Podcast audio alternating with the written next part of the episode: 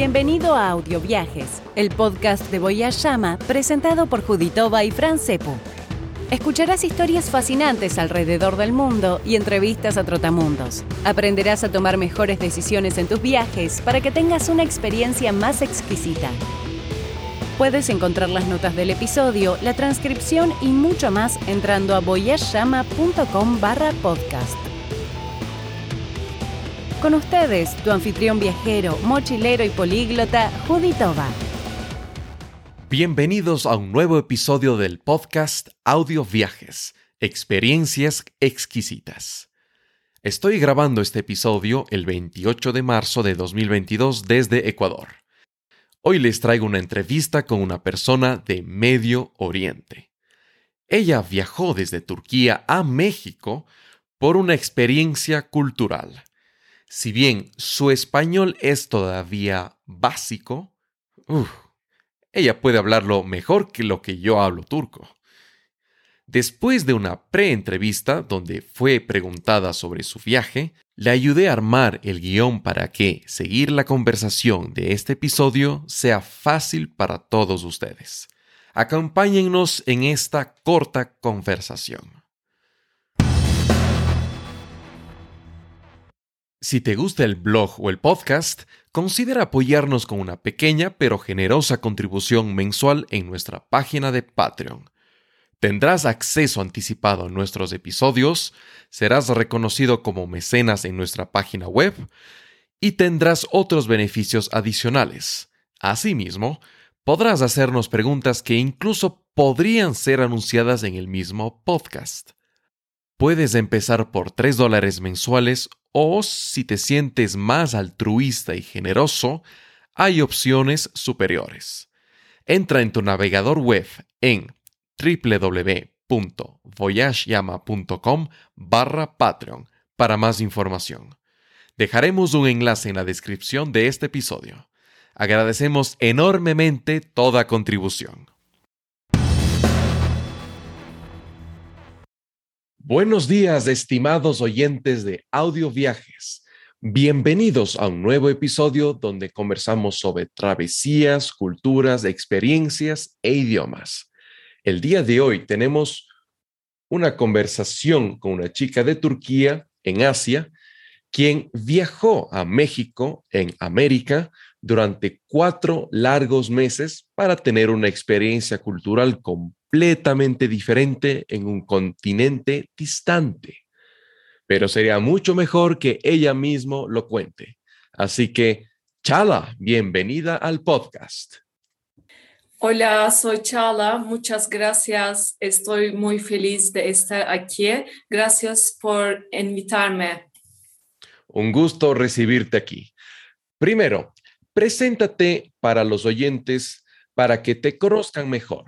Cuéntales quién eres, dónde naciste, los idiomas que hablas, etc.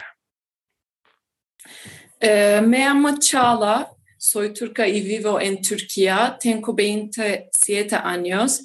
Estudié ingeniería geología en la Universidad İzmir 9 Eylül Actualmente, actualmente estoy trabajando en una empresa, Minas en Adana.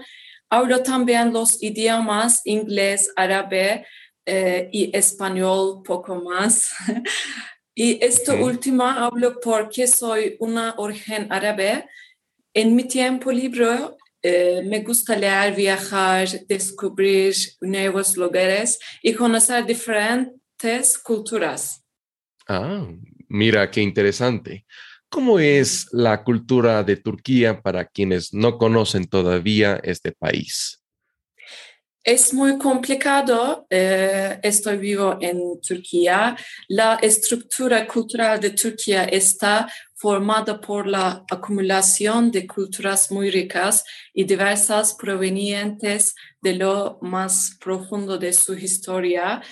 Turquía, debido a su ubicación geográfica, se encuentra en el centro de diferentes culturas como Asia Oriental, Occidental, Medio Oriente, Mediterránea y cultura islámica. Anatolia, uno de los asentamientos más antiguos del mundo tiene una riqueza cultural que pocas veces se ve con la influencia de muchas culturas diferentes que han existido en sus miles de años de historia, es tal riqueza que podemos ver la cultura diferencias creadas de esta riqueza incluso en sentimientos muy próximos entre sí. Eh, una de las culturas más populares en este país es la cultura turca y es la lengua materna del eh, 90 de la población de Turquía. Otros idiomas hablados incluyen varios dialectos caucásicos y kurdos, eh, así como alrededor de 60 eh, idiomas y dialectos como árabe, griego, latín y armenio. Eh, mi español no es muy bien, por eso por, eso te, te, he ayudado un poco a armar el guion, pero más bien estás leyendo bien para haber aprendido en solo cuatro meses. Más bien, realmente es un, algo digno de felicitar. Vaya, quisiera regresar pronto. Suena muy culturalmente enriquecido. Bueno, avancemos. En nuestra conversación anterior me comentaste sobre que te mudaste a Izmir o Esmirna en español para estudiar ingeniería en minas o geología. Ahí ocurrió algo fuera de tus expectativas. Conociste amigos y amigas de Latinoamérica y eso te enseñó muchas cosas. ¿Qué pasó? ¿Cómo fue ese choque cultural entre dos continentes? Eh, a la edad de 20 años, yo fui a Izmir, Esmirna en español, eh, y para estudiar en la Universidad de Izmir 9 Eylül, me alojé en un dormitorio en Izmir y mi amiga del dormitorio era de Ecuador, mi mejor amigo eh, era. Su nombre es Carolina. Ella había venido a Turquía para estudiar teología nos llevábamos muy bien. Ella me enseñó inglés y español y yo le enseñé turco. Yo eh, lo llevé a la Hatay, la ciudad donde vivo, eh, para que conozca mi ciudad de origen. Llego, me presento a sus amigos latinoamericanos y somos amigos con ellos también. Estuve con mis amigos latinos, Ecuador, Perú, Colombia, México. Y durante toda mi vida eh, universitaria, así que aprendo un poco de español. Mm. Eh, entre los amigos, esta Blanca y las dos nos llevamos muy bien. Blanca es mexicana y vive en Izmir desde hace eh, cinco años. Ella tenía 50 años en ese entonces. De esta manera, tuve la oportunidad de conocer de cerca la cultura latina. Me encanta. Oh, vaya. Entonces, así fue como nació la curiosidad por Latinoamérica, ¿correcto? ¿Cómo empezó el acercamiento con un viaje a México? Eh, Blanca tenía una casa en Izmir y nos veíamos todos los fines de semana en Izmir. Eh, en mis últimos años de universidad, Blanca me dio una oportunidad, oportunidad que nunca hubiera tenido. La hija de Blanca era dueña de un restaurante en México. Me dio la oportunidad de ir a México y aprender sobre su cultura e idioma. Acepté de buena gana y muy agresiada. Mm, entonces era una buena amiga, ¿verdad? ¿Ella te ofreció ir a México o, o, tú le pediste? Eh, ella era como mi eh, madre y tenía mucha curiosidad, perdón, estoy muy eh, exacta. emocionada. Yes. Tenía mucha curiosidad por México y América Latina Me encantaba la cultura latina y ella lo sabía muy bien, así que me ofreció la idea de ir a México primero. Ella dije a mí. ¿Por cuánto tiempo planificaste el viaje? ¿Estabas nerviosa? Cuéntanos la experiencia de viajar. El viaje estaba planificado para cuatro meses. Estaba muy feliz y emocionada de ver un país diferente. De hecho, fue la primera vez que salí de mi país de camino a mm. México. México, el nombre que revisó nuestro pasaporte en el aeropuerto de Estambul dijo que no puedo ir al extranjero. Más tarde Blanca habló con el hombre por teléfono y la atendió, pero yo no podía entender lo que estaba pasando y lloré mucho, estaba muy mal. Ay, en serio, qué fea sensación, qué, no sé, qué impotencia. Que, ay, qué feo que, tus vacaciones se, se arruinen por eso. Pero bueno, ¿Qué pasó después? Después de hablar con Blanca, el nombre del mostrador me permitió pasar y yo me sentí muy aliviada y feliz de que esta experiencia iba a ser posible. Ah, qué bueno, qué bueno. Qué bien, entonces eh, ya estás a salvo con la familia de Blanca. Y bueno, ¿cómo fueron los primeros tres días de vivir en otro continente? ¿Cómo, fue el, viaje allá? Ok. Eh, bueno, volé a, eh, desde Estambul a Amsterdam, a México DF y finalmente llegué a Cancún. Estaba un poco nerviosa porque todavía estaba aprendiendo español, estaba muy mal mi español, pero cuando fui a México, la gente fue muy amable y servicial, así que me tuve dificultades, siempre me he alejado con familias en México. Me sentí extraña cuando me desperté el primer día. Me quedé en Cancún durante cuatro días Cancún es un gran, gran lugar cerca del Caribe y el mar estaba muy limpio como Caribes, en, exactamente en Caribe. Parecía un paraíso, es realmente hermosa. Mm, mira tú, eh, tal vez te sentiste algún momento, eh, ¿qué estoy haciendo aquí durante tus primeros días? Y el primer día me siento como, ¿qué está pasando aquí? Porque yo, yo fui a México, pero eh, otro día estaba muy bien. Cuando yo fui a calle y exótica todo eh, el environamiento como... El, ambiente, ajá. Yes, estaba muy bien. Wow, qué, qué interesante. Bueno, ¿y qué hacías tú ahí? Eh, ¿Pudiste trabajar o estudiar? ¿Qué hacías en México? Eh, me quedé en Cancún por cuatro días como turista y luego fui a San Cristóbal en Paz. Trabajé en un restaurante en esta ciudad durante tres meses. ¿En un restaurante? Sí. Vaya, qué experiencia tan genial. Bueno, y, y después de trabajar varios meses ya tenías conciencia de lo que, lo que sí te gustaba del país y de lo que no. Cuéntanos, por favor, sobre México según tus ojos. Empecemos por los choques positivos. Me encantan las frutas exóticas. Eh, también comí chancho y salami, algo que está prohibido en el Islam. También me di cuenta de que los mexicanos son pobres pero muy felices.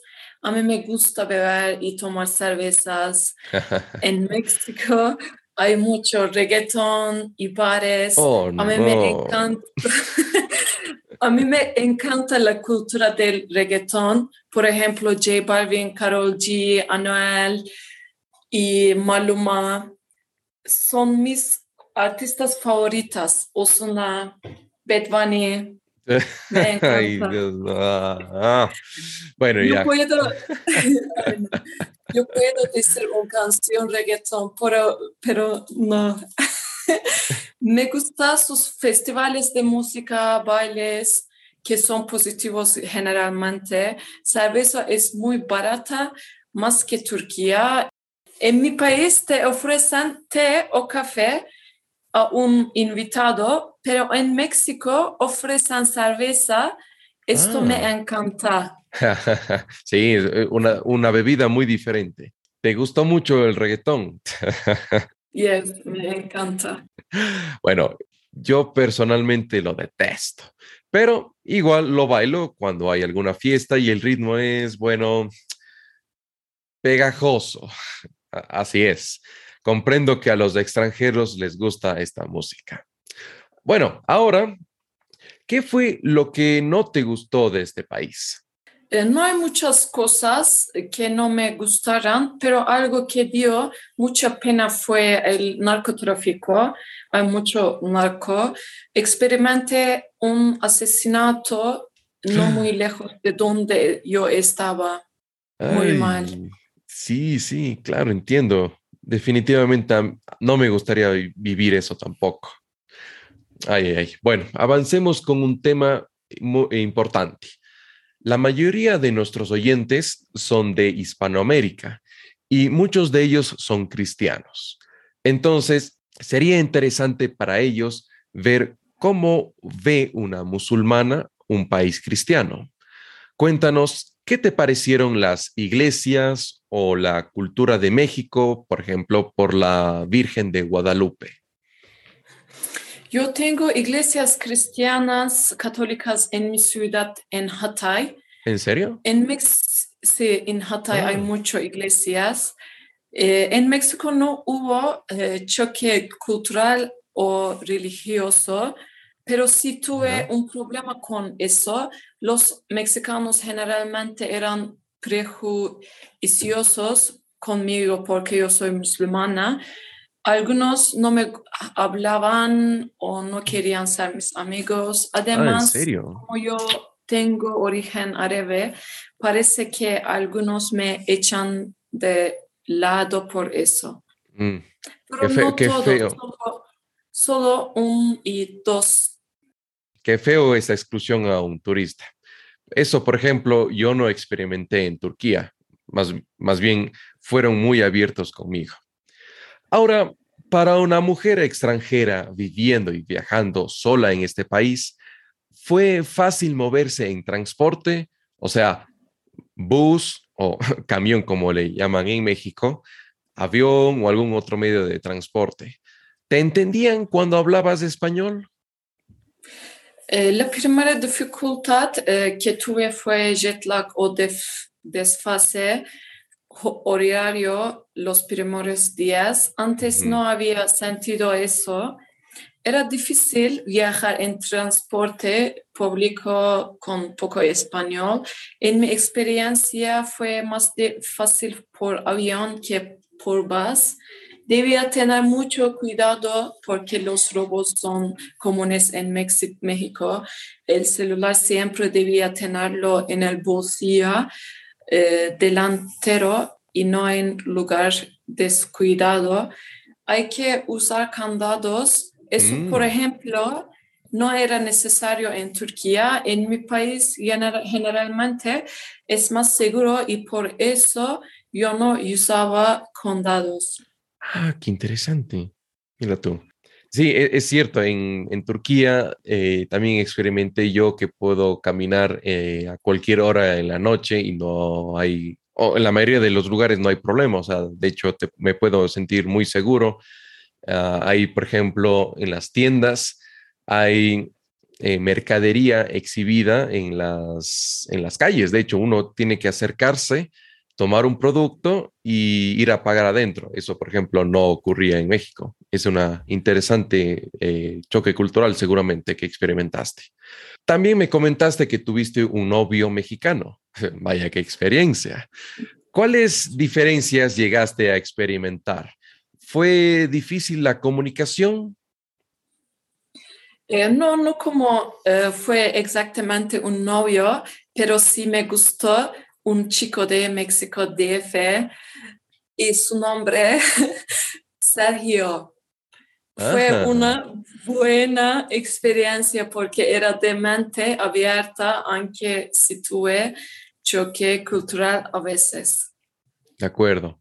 ¿Hablabas con él en, español o en inglés?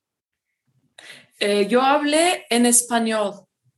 Vaya, un reto todavía más grande.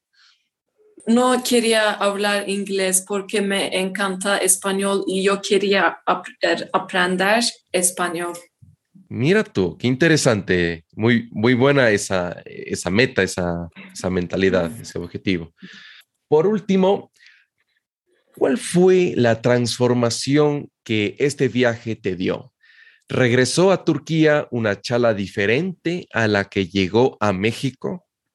Antes de viajar, todo el mundo a mi alrededor era turco, relacionada a la cultura turca. Sin embargo, en este viaje experimenté la cultura mexicana y eso me abrió la mente bastante. Me di cuenta que nosotros humanos podemos ser diferentes por cultura, pero los sentimientos son iguales. Ahora estoy abierta a nuevas cosas. Considero que ahora yo estoy más madura, soy menos chica y más fue mujer. También me di cuenta que el mundo afuera es peligroso y no importa dónde eres tú. Ya, muy bien, qué genial.